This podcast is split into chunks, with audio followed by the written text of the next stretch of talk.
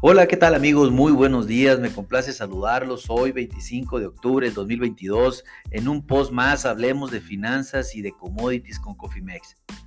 Les comento que al momento de este post los mercados se encuentran mixtos, los futuros de maíz eh, subiendo 2 centavos eh, para un valor de 6.83 tres cuartos en su cotización de diciembre.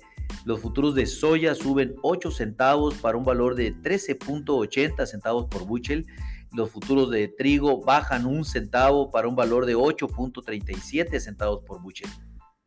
¿Qué está haciendo eh, el petróleo, mis amigos? Bueno, está subiendo 1.24 dólares el barril para un valor de 85.82 dólares el barril sobre su cotización de diciembre y los futuros del oro pues también se recuperan un poco eh, con una, un alza de 12, 12 dólares la onza para un valor de 1.665.70 dólares la onza.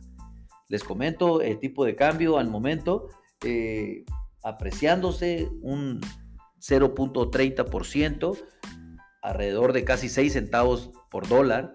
Eh, para un valor spot de 19.8634.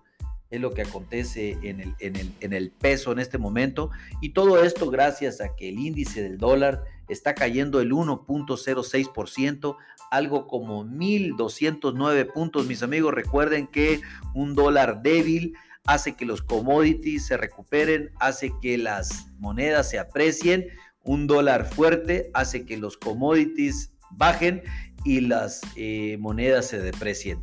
Es lo que acontece hoy en, la apertura del mercado. La verdad es súper interesante todo lo que acontece en este momento y eh, los invito a que se queden con nosotros en un pod adicional de lo que vamos a hablar en el transcurso del día.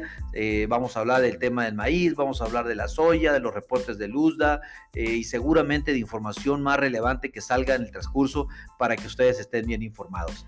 Recuerden tener su programa de administración de riesgos activo dentro de su compañía para que administren y, las volatilidades de los mercados, pero sobre todo eh, tengan una cobertura que es lo que es determinante en estos tiempos para los negocios, cuidar los presupuestos y con mucho gusto nosotros podemos asesorarles al respecto.